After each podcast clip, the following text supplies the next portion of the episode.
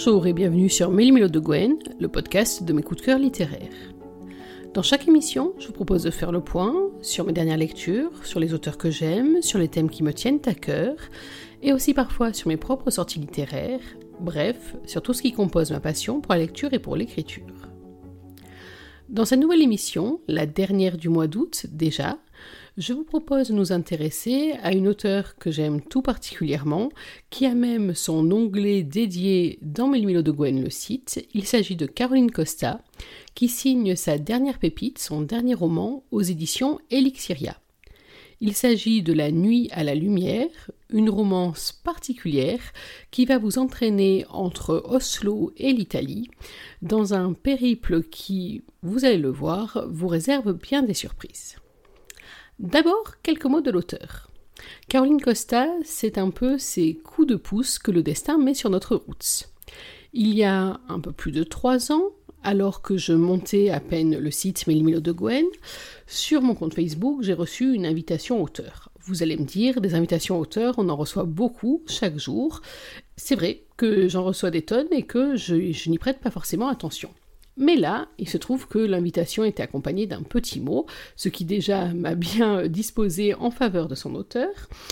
Et puis, on a commencé à discuter. J'ai euh, envoyé en retour une invitation sur le site, on a parlé, et puis euh, l'auteur, Caroline Costa, donc, m'a indiqué sur son site euh, des nouvelles qui étaient disponibles gratuitement pour un peu se faire une idée de sa plume. Et c'est ainsi que j'ai découvert Amour, flocon et poil de chat, un roman que j'ai dévoré dans un après-midi, chroniqué dans le début de la soirée, et partant de là, avec Caroline, nous avons commencé une amitié euh, épistolaire qui s'est poursuivie, qui s'est même prolongée puisqu'on a pu se rencontrer en vrai. C'est vrai que souvent dans le monde de l'édition, on parle beaucoup euh, par réseaux sociaux, par messagerie, euh, éventuellement même par SMS ou au téléphone, mais qu'on n'a pas forcément l'occasion de se rencontrer. Et là, la lacune a été réparée au Salon du Livre 2018, si je ne pas de bêtises, oui c'est ça, 2018, alors que Caroline, dédicacée pour les éditions du 38, ses contes de fées qui euh, comporte deux volets, bleu et rouge, oui, c'est dans ce ordre-là, bleu d'abord, rouge ensuite, une réinterprétation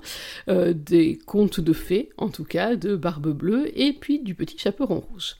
Donc, Caroline Costa, c'est une auteure que je suis, j'ai suivi euh, ses publications depuis maintenant trois ans, je crois que j'en ai pas raté beaucoup, voire pas raté du tout, et j'aime beaucoup cette auteure, alors, mis à part la personne, mais ça c'est une autre histoire, j'aime beaucoup cette auteure parce qu'elle compose toujours des histoires qui sont très délicates, qui sont vraiment raffinées, qui prennent leur temps, alors ça veut pas dire qu'on s'ennuie, bien au contraire, mais ça veut dire que les histoires sont crédibles parce qu'elles sont bien construites, qu'elles prennent des personnages qui bien sûr sortent un petit peu de l'ordinaire, mais sans non plus partir dans de l'extravagance complète. On peut se projeter sur les personnages de manière assez euh, simple et assez savoureuse également.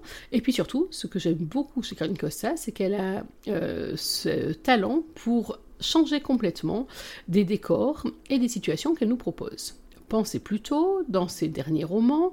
Je suis partie avec elle en Égypte, ça c'était pour te protéger, euh, un roman en auto-édition euh, qui parle d'une mécène égyptologue et d'un baroudeur euh, aux allures revêches, un vrai petit bijou.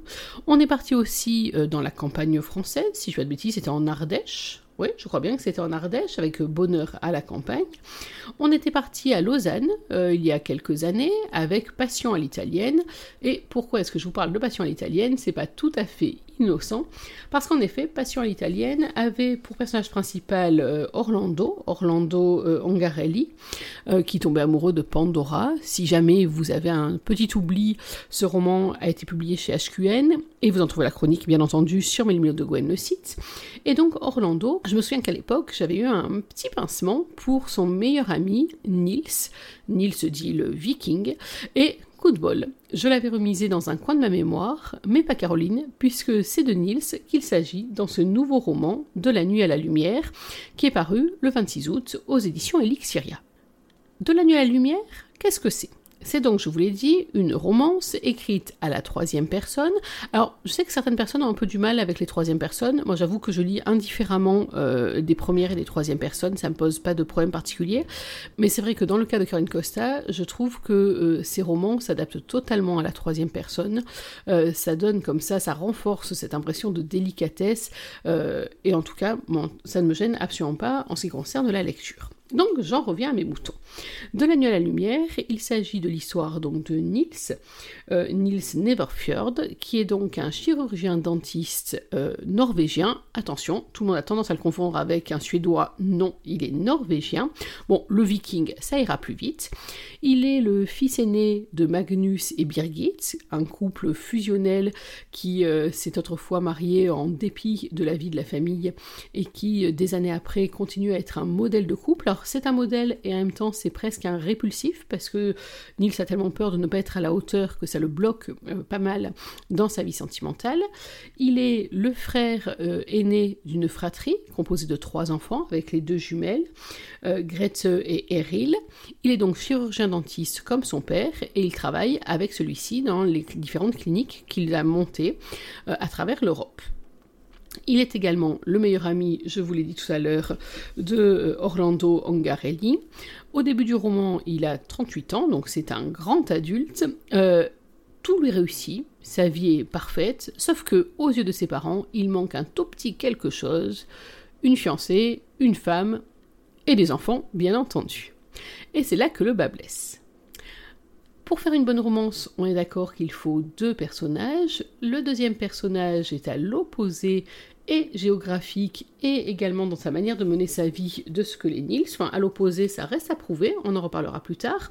Mais justement, du deuxième personnage, je vous parlerai un peu plus tard, parce que, alors ce qui est très très euh, sympa aussi dans ce roman, c'est que la rencontre se fait relativement euh, tardivement dans le roman. On n'est pas immédiatement sur la rencontre, donc on est encore moins immédiatement sur un coup de coup, un coup de foudre, un coup d'un soir, etc., etc.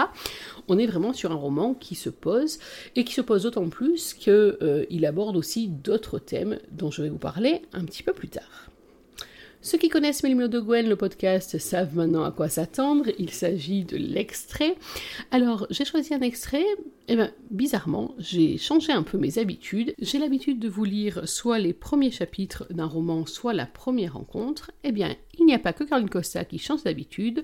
Aujourd'hui, moi, je vais vous lire un chapitre qui est le chapitre 9. Donc, on est presque au premier quart du roman, et ce n'est pas non plus un chapitre de rencontre. Allez, je vous donne une indication, parce que l'indication, vous la trouvez en tête du chapitre. D'ailleurs, c'est assez sympathique, parce qu'on a comme ça des cartes en tête de chapitre qui nous permettent de mieux nous situer et de savoir donc où on se trouve. Là, on se trouve à Sirmione, qui est une ville du nord de l'Italie, qui est une ville qui se trouve à côté du lac de Garde, et voilà ce que Nils nous raconte. La météo est clémente, les rives du lac sont belles en couper le souffle, passa Nils en singeant son ami. Le taxi venait de le déposer à l'entrée de la ville. Perplexe, il resta un moment figé sur le trottoir. Il regarda autour de lui en s'interrogeant. Où avait-il échoué? Rolando lui avait vanté les charmes d'une ville touristique. À l'écouter, il allait trouver un endroit enchanteur, un cadre idyllique, mais on se serait plutôt cru dans un film d'horreur. Nils s'attendait à ce que des zombies sortent de nulle part. Il avait même droit aux effets spéciaux avec cette brume éthérée montant du lac. Elle flottait autour de lui comme si elle cherchait à l'avaler. Ne manquait que la musique angoissante. Celle qui annonçait que le héros allait avoir de gros pépins à la scène suivante. En plus, il faisait un froid de canard. L'humidité traversait l'épaisseur de ses vêtements. Un brouillard mouillé avait suivi la pluie. Il grelottait malgré son blouson doublé. Même le soleil avait fui la région. Nils avisa l'unique route menant jusqu'au petit pont enjambant les douves. Elle était à peine assez large pour qu'une voiture puisse s'y engager. Le jour tombait et la lumière jaune des réverbères se réfléchissait dans les flaques. Devant lui s'élevaient des tours médiévales surmontées de créneaux. L'ensemble de la forteresse paraissait délavé comme noyé dans le crachin. Ce dernier gommait les reliefs et les couleurs. En ce début d'année, les arbres avaient perdu leurs feuilles, à l'exception des pins hérissés d'aiguilles. Leurs branches ployaient sous le vent, les nuages s'amoncelaient dans un ciel bas, l'endroit était lugubre à souhait. Tu me la copieras, celle-là, maudit Rital. Il entendait encore en Rolando lui dire. Sirmione est une ville hors du temps, tu verras, tu vas adorer. La péninsule était déjà habitée à l'époque des Romains. Tout autour, les eaux du lac de Garde sont d'un bleu incomparable. Tu t'es bien moqué de moi. C'était à peine s'il distinguait le fameux lac. Des nappes de brouillard gris semblaient avoir dissous le paysage. Il aurait pu tout aussi bien se retrouver en Écosse, dans les Highlands ou sur la Lune. Seulement, À présent qu'il était là et que le taxi venait de repartir, Nils n'avait guère le choix. Prenant une profonde inspiration, il franchit le pont-levis en bois d'un pas décidé. Il lui restait encore à trouver la maison de la grand-tante d'Orlando. Ce dernier lui avait vanté les charmes du lac, des jardins, des ruelles, des vendeurs de gelati, des champs d'oliviers, de sa source d'eau sulfureuse, de son quartier ancien, à l'entendre une véritable carte postale. Sauf qu'en cette fin d'après-midi, la ville n'avait rien d'idyllique. Nils n'était pas loin de penser que l'endroit pouvait réellement se révéler hanté. Dans les douves, les barques des pêcheurs ballottant sous la houle tiraient sur leur cordage. Apparemment, elle aussi cherchait à quitter ce lieu sinistre. Il passa le château, qui gardait l'entrée de la cité. Sa silhouette sombre et sévère remplissait parfaitement son rôle dissuasif.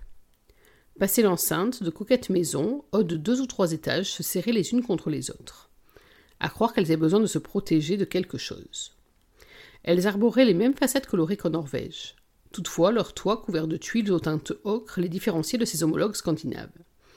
Les rues étaient vides. Ses pas résonnaient sur les pavés. Un gros chat tigré déboula devant lui et fila à toute vitesse. L'unique forme de vie qu'il avait rencontrée jusqu'à présent. Il déglutit et accéléra le pas. L'ambiance était si oppressante qu'il dut résister à la tentation de regarder derrière son épaule.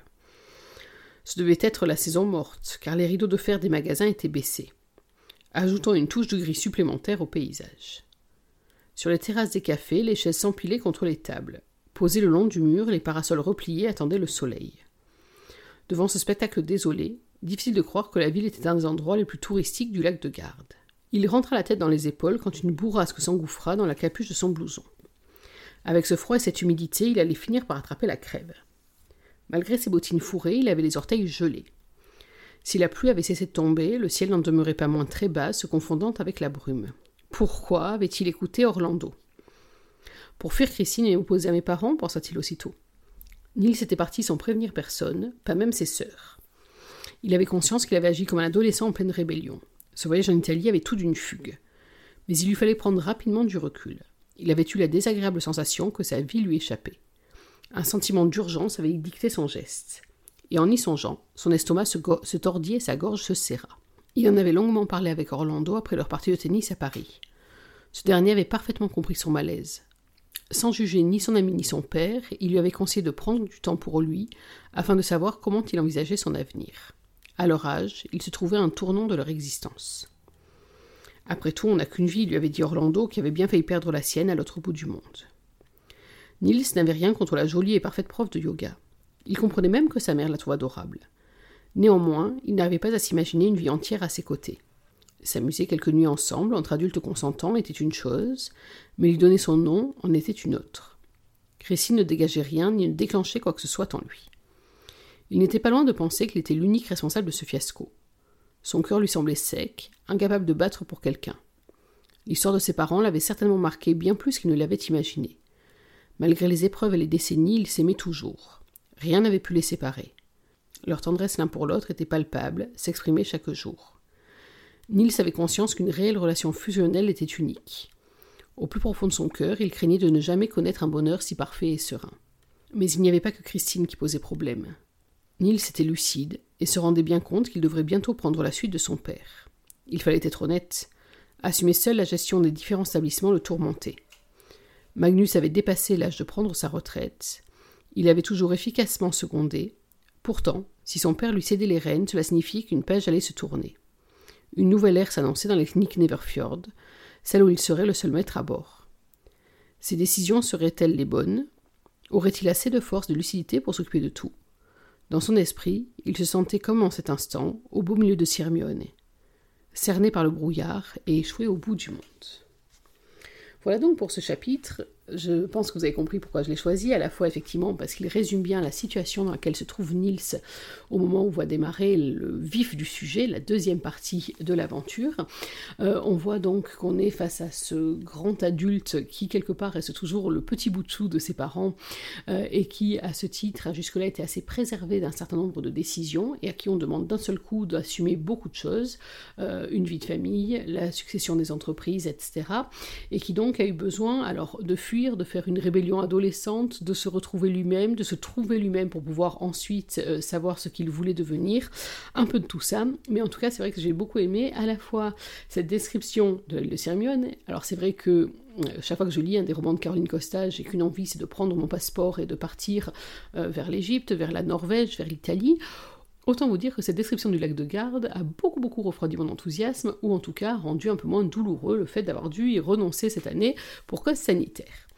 Mais plus que cette description bourrée d'humour, qui compare donc cette pauvre ville à un paysage naturel de Walking Dead, j'ai trouvé qu'il y avait dans ce chapitre une véritable façon, à la fois donc ce que je vous disais tout à l'heure, d'illustrer la délicatesse de la plume et des descriptions de Caroline Costa. Honnêtement, en fermant les yeux, on se croirait dans la cité, mais euh, également de poser son personnage et l'ambiance qui va avec. Alors justement, euh, cette romance, pourquoi est-ce que je l'ai trouvée aussi réussie? D'abord, je pense que vous l'avez compris, parce que je suis très très fan de la, plume de Caroline, de sa manière de décrire des histoires, de sa manière de créer des romances qui à la fois paraissent euh, naturelles, presque inévitables, inéluctables, et en même temps qui sont très très loin de l'être, puisque les personnages sont euh, aux antipodes les uns des autres. Alors je sais que vous allez me dire, dans une romance c'est normal, les opposés s'attirent. Oui, or les opposés ou les complémentaires D'ailleurs, les personnages ont cette réflexion à un moment du roman qui me paraît très juste. Mais en tout cas, c'est vrai que euh, lorsque vous allez découvrir l'héroïne de ce roman, qui s'appelle Pia, je vous donne un indice, euh, vous allez voir que vraiment, euh, il y a peu de choses qui leur soient communes. Il vient du nord, elle vient du sud. Il a une vie très rangée, elle a une vie, elle, qui est beaucoup plus dissolue, en tout cas beaucoup plus hors des clous.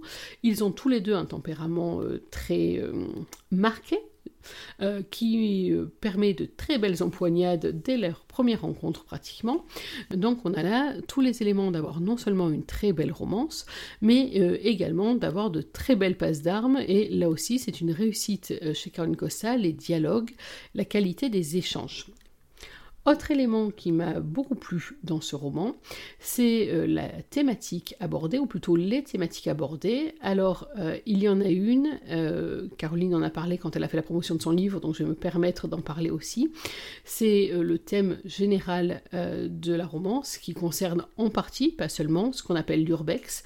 L'urbex, c'est une activité qui consiste à partir en exploration dans les villes et plus précisément dans les lieux désaffectés des villes, qu'il s'agisse des entreprises d'anciens centres commerciaux, euh, d'anciens hôpitaux, d'anciens châteaux, églises, etc. Enfin tout ce que l'homme a délaissé. Et il y a là une activité qui est pleine d'adrénaline, puisqu'il ne faut pas oublier que euh, on frôle l'interdit, même on est de l'autre côté de l'interdit, puisque même si c'est abandonné, on n'a pas le droit d'aller se promener dans une propriété qui n'est pas la sienne ou on n'a pas été invité. Il y a aussi une question de sécurité, puisque les bâtiments désaffectés ne sont plus forcément en très bon état, et que donc les pratiquants de l'urbex peuvent éventuellement se retrouver en situation périlleuse, mais ça ajoute un petit piment euh, à la suite. Alors euh, attention, il ne s'agit pas ni de dégrader, ni euh, de piller, ni etc. Hein. C'est vraiment une exploration, en tout cas telle que le conçoit Pia, qui par contre en tire des photographies qui sont absolument somptueuses et surtout qui insistent sur le caractère éphémère de la vie et des choses, et sur cette espèce d'opposition entre ces territoires qui ont été peuplés et qui désormais sont totalement abandonnés, éventuellement même récupérés par la verdure, etc. J'ai déjà croisé des romans où on parlait de cette activité-là, mais c'est vrai que je l'ai retrouvé avec beaucoup de plaisir. Alors je ne pratique pas personnellement, mais euh, en lisant certaines des descriptions de ce roman, je ne vous cache pas que j'en ai nourri quelques regrets, parce que tel que c'est décrit en tout cas, ça a l'air extrêmement sympathique, et qui sait, on ne dit jamais jamais. Autre élément fort dans ce roman, c'est l'élément de la famille. Alors très souvent, dans les romans de Caroline Costa, il y a euh, des réflexions sur la famille. La famille joue un rôle assez important, euh, mais là, euh, c'est poussé très loin. C'est poussé très loin pour plusieurs raisons. D'abord, on a cette, fratrie, donc entre Niels et les jumelles, Grete et Eril. on sent un lien très fort. Ils sont protecteurs les uns envers les autres. Chacun essaie de trouver le mieux pour les autres membres du trio. Parfois, ça se passe de manière très maladroite, il n'y a jamais aucune intention malveillante, et vraiment cet instinct protecteur euh, réciproque m'a beaucoup touché. Il y a aussi euh, la relation aux parents Et euh, là, dans ce roman, j'ai trouvé qu'elle était extrêmement forte. Elle est très forte parce que on a cette relation euh, de la transmission, notamment euh, tout le nœud du roman au moment où Magnus, le père, exige de Niels qu'il grandisse finalement, qu'il devienne un homme et non plus seulement son fils et qu'il prenne ses responsabilités. C'est l'un des nœuds du roman et c'est une thématique très forte. c'est vrai que c'est le moment où l'on passe de est-ce qu'on est toujours le tout petit de ses parents ou est-ce qu'on devient un adulte à égalité ou même est-ce qu'on passe dans une dimension de bascule euh, au moment où l'on se rend compte bah, que nos parents ne sont pas immortels bien évidemment et où parfois ce sont les enfants qui deviennent les plus euh, en souci de la santé et de l'évolution de la santé de leurs parents. Donc là-dessus je trouvais que c'est un roman de maturité. Euh, alors c'est peut-être pour ça, c'est vrai que je disais dans une des émissions précédentes que j'avais un peu de mal désormais avec les romans qui sont très très adolescents. Là c'est vrai que Est à la fin de la trentaine, il se rapproche davantage de ma tranche d'âge. Peut-être que c'est pour ça que j'ai été euh, plus touchée, ou en tout cas que ça m'a rendu les choses plus sensibles, mais en tout cas j'ai vraiment beaucoup aimé. Euh, alors c'est vrai que ça pourrait paraître un peu tard, on pourrait se dire que 38 ans pour euh, décider si oui ou non on veut prendre la suite de papa, ça peut paraître un petit peu tardif, mais en même temps ça illustre bien cette famille cocon dans laquelle Nils a grandi sans finalement se poser de questions. Il a suivi la voie qu'on traçait pour lui, il n'est jamais trop tard pour se demander si c'est une bonne voie. Euh, la quarantaine, ceux qui y sont passés le savent peut-être, ça peut, c'est pas une obligation, mais ça peut être un moment où on remet aussi en cause une partie de ce qui a fondé sa vie. Et là, alors on n'est pas sur la crise de la quarantaine, en tout cas on est sur une prise de conscience. On a l'impression par moment que c'est une crise d'adolescence à retardement, c'est même ce que Neil se dit par moment pour un petit peu expliquer euh, ses prises de position et notamment sa fuite en Italie. Je pense plutôt qu'on est vraiment sur un passage à l'âge adulte et sur un passage de bascule lorsque l'enfant devient quelque part l'égal de ses parents. En tout cas, moi, c'est comme ça que je l'ai ressenti et c'est comme ça que vraiment il m'a euh, beaucoup touché. De l'autre côté, du côté de Pia, on va voir que euh, bah, finalement la relation à la famille est aussi très importante pour d'autres raisons. Alors là, je vais pas vous les dévoiler parce que je ne vais pas non plus tout vous raconter, mais euh, là aussi finalement, ces deux personnages qui paraissaient extrêmement euh, différents le sont peut-être pas autant que ce qu'il y paraissait de prime abord. Et c'est vrai que c'est à mon avis l'un des autres points forts du roman. Un autre élément, bien entendu, c'est les moments du dépaysement. Euh, dans l'extrait que je vous ai lu tout à l'heure, vous avez vu hein, la qualité de la description que Caroline Cossa nous offre sur les abords du lac de Garde. Et c'est vrai que je vous l'ai dit en préambule, chaque fois que je lis l'un de ces romans, j'ai envie de partir dans une des destinations qu'elle nous décrit, euh, l'Italie, la Norvège, il y avait eu la Finlande pour Amour flocon et poil de chat, euh, il y avait eu aussi la Suisse, donc on, a eu beaucoup beaucoup d'éléments, euh, il y a eu l'Égypte bien entendu qui a commencé à me réconcilier avec l'égyptologie, donc quoi qu'il en soit, là aussi sur cet aspect des paysans, on a un atout pour ce roman qu'on peut lire, moi c'est vrai que c'est une de mes dernières lectures de l'été avant la reprise du travail, et j'ai été très heureuse de pouvoir comme ça passer du nord au sud et euh, passer d'un bout à l'autre de l'Europe avec les deux héros. Vous l'aurez donc compris, je vous recommande ce roman, évidemment. Je vous le recommande parce qu'il est extrêmement bien écrit, que l'histoire est très belle, que vous allez voir, à mon sens en tout cas, elle été très prenante, que les personnages ne sont pas caricaturaux. Je me suis retrouvée euh, à avoir vraiment de la compassion pour un des personnages qui pourtant est vilain dans l'histoire, vous verrez euh, qui et pourquoi, euh, parce qu'on n'est pas forcément euh, dans des personnages extrêmement tranchés, même les personnages plus désagréables ont des travers, ou en tout cas ont des circonstances qui peuvent permettre de mieux comprendre. J'ai eu un coup de cœur, je ne vous en ai pas parlé, pour Nunzia, qui est donc la tante, la fameuse grande tante d'Orlando, qui accueille Niels avec ses trois bébés, alors quand vous verrez la, description des bébés, je pense que vous changerez d'avis, aussi. Euh, rien que leur nom est évocateur. Enfin, tout ça, je vous laisse découvrir, sinon je vais trop vous en dire. Mais euh, mention spéciale donc, pour Nunzia, qui est un peu la grand-mère idéale qu'on aimerait tous avoir, même si c'est pas notre grand-mère de sang.